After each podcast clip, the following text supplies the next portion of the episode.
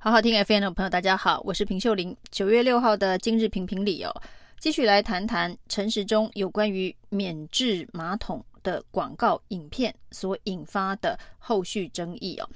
那陈时中的免治马桶影片到底是怎么出来的？很多人都怀疑它不是一个意外，而是陈时中的整个竞选团队哦，认为这件事情本身没什么大不了。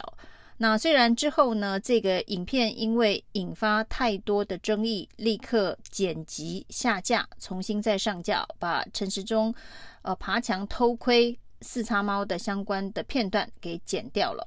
那在这一个反弹声浪很大的状况之下呢，陈时中也出面道歉。但是陈时中的道歉方式是告诉大家啊，是拍摄技巧引发了误会哦，那感到很抱歉。事实上呢，整个影片最大的问题绝对不是拍摄技巧。如果把它定义成是拍摄技巧有问题的话，难道是摄影师、剪接师的问题吗？这个恐怕是在规划设计文案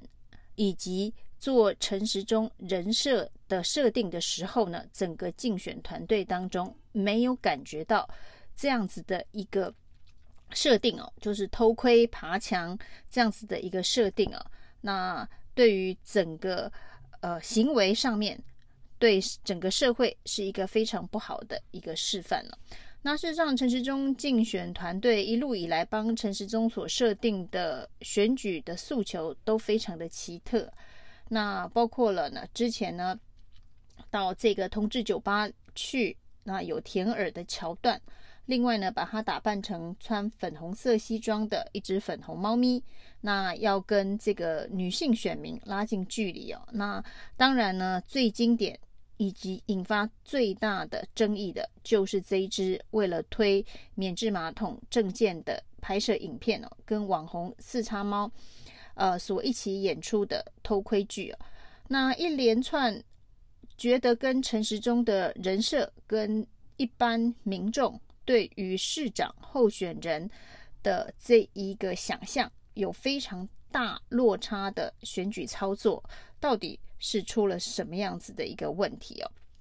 那今天当然呢，特别是议员徐巧芯，呃。有人爆料给他一张陈时中竞选团队到底是哪些人呢？因为事实上，对于这个影片的从一开始的发想、设计到拍摄到剪接完成到记者会当中播出，显然陈时中的团队当中都认为影片非常的有趣、风趣，那跟年轻人可以拉近距离哦，就是一种非常网红式的这一个操作。那里头的主角当然也是陈时中。这个选举网红跟这个四叉猫，这个网络上面，呃，目前在民进党阵营里头相当呃火红的一个网红啊，那他们都认为这个影片看起来是非常的幽默，只是没想到引起这么大的争议哦。那陈时中还推给拍摄技巧，那徐巧芯所发现的这一张呢，陈时中竞选总部里头的通讯录里头呢，特别提到这个社群媒体的这个操作的。操盘手之前呢，这个焦糖哥哥陈嘉行就已经呃自己宣称自己是在竞选总部里头的操盘手。那虽然呢之后消息曝光也引发很多的争议，呃，陈世忠说没有这样子的事情哦，但事实上在竞选办公室里头，他仍然是在呃社群网络部门呃排行第一的这个幕僚。那这张通讯录哦，这是让人大开眼界啊！因为呢，整个陈时中的竞选团队里头呢，呃，除了网红之外，有一些是网红啊。那另外就是民进党的正二代啊，这个正二代的阵容是非常的华丽哦，包括了法务部次长的女儿、司法院院长的女儿、内政部部长的女儿，然后呢，还有陈时中自己的儿子哦。因为之前呢，这一个陈时中竞选团队也宣布过。呃，陈时中的这一个竞选的识别符号啊，这个 ID 就是陈时中的儿子所设计的。那里头还有前考试院长的姚嘉文的女儿，然后还有台北市民政局长蓝世聪的儿子。那这一个这么样子聚满正二代的一个竞选团队哦，显然同质性是非常的高。另外再加上网红哦，于是就推出了这样子的一部。让人觉得叹为观止的一个选举的影片呢、啊。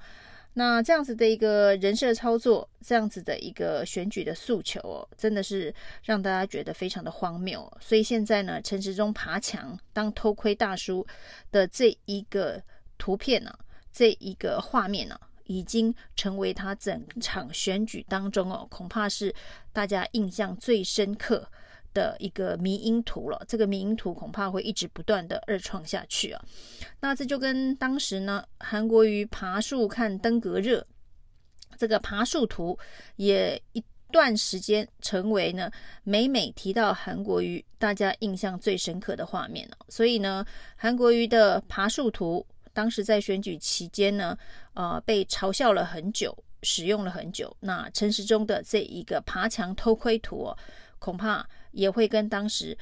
韩国瑜的爬树图是一样的，而这一波呢，民进党的选举操作针对陈时中真的是让很多人看不懂了啊、因为现在我看到一篇这个最新的陈时中的贴文，是说呢，他跟郑怡静打桌球。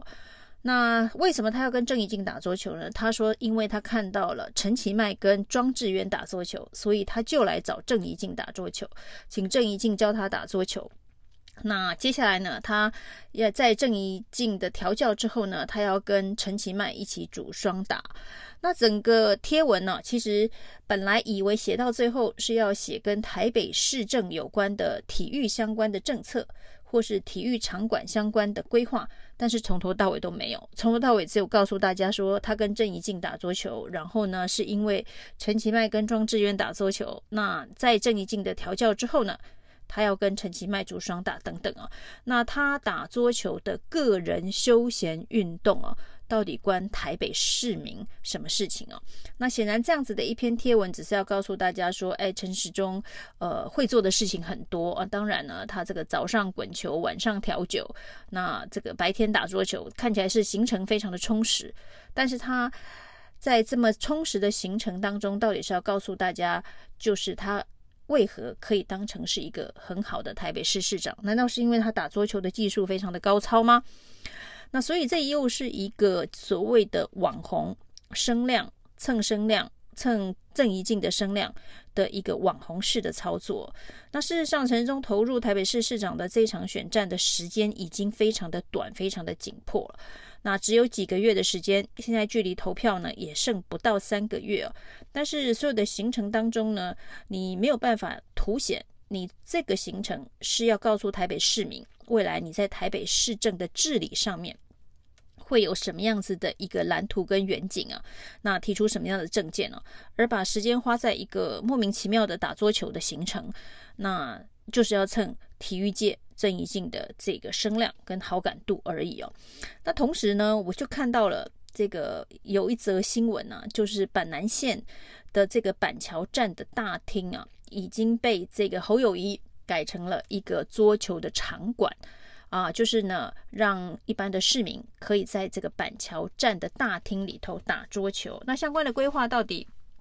呃，适不适合？有没有什么问题？这都是可以讨论的。那至少假设呢，这一个陈时中是要打桌球，是要推广桌球运动的话，那他应该在跟郑怡静打桌球的这个行程当中哦，告诉大家是不是要在台北市呃设寄更多的场馆去推动桌球这项运动，鼓励市民运动。那他要。投注什么样的资源去做这件事情哦？所以呢，跟郑怡静打桌球是为了宣布这项政见，这是一个比较正常的这个市长选举的团队会设计的一个行程。不然你设计一个呃奇怪的打桌球行程，然后却没有告诉大家说你为什么要来打桌球，然后你设计一个滚球的行程，你也没有告诉大家你为什么要去滚球哦，甚至到酒吧去调酒，好可以呃。证明说台北市是一个同志友善城市啊，那也是一个态度的彰显哦。但是没有提出更多所谓的政见的牛肉做行程的包装哦。那至少韩国瑜爬树还是在宣导如何防治登革热，至少还是虽然爬树本身这件事情作秀的呃成分意味很高，但至少呢跟这个作秀动作相关的是。登革热防治重要的市政工作。那至于呢，这个陈时中偷窥爬墙，那当然是他是宣布要在台北市的公厕，呃，放免治马桶啊。那当然也是跟政策连结，只是这是一个呃非常失败的一个连结的方式哦。那至于你要推免治马桶，大家是要问的是，那后续的保养、清洁相关的预算、人力计划。都处理了吗？如果没有的话，只是抛一个即兴式的政见，那这样子的一个政见推出的方式哦，如何让大家看到你城市治理的能力哦？那这么多的这一个争议啊，就是一种网红式竞选团队所推出的网红式。政见，那网红式政见能不能够落实到呃实际的执行而有绩效？这才是台北市民在投下那一张选票的时候最关心的一件事情哦。那现在呢，这个所谓的焦糖风格式的操盘、哦，可能会把陈时中过去两年多在防疫指挥官上面没有功劳也有苦劳的形象是完全的破坏掉了。所以呢，本来应该是做实事的。陈时中这样子的一个印象，现在改成是这一个搞笑担当的陈时中哦。那对于这样子的一个竞选团队，都是民进党的正二代，同质性这么高，是不是也是造成这样子的一个网红式竞选风格的主要原因哦？时间剩下不多，陈时中的人设要不要再改一改哦？不然呢？自由时报今天所公布的民调。啊，陈时中遥遥领先百分之三十，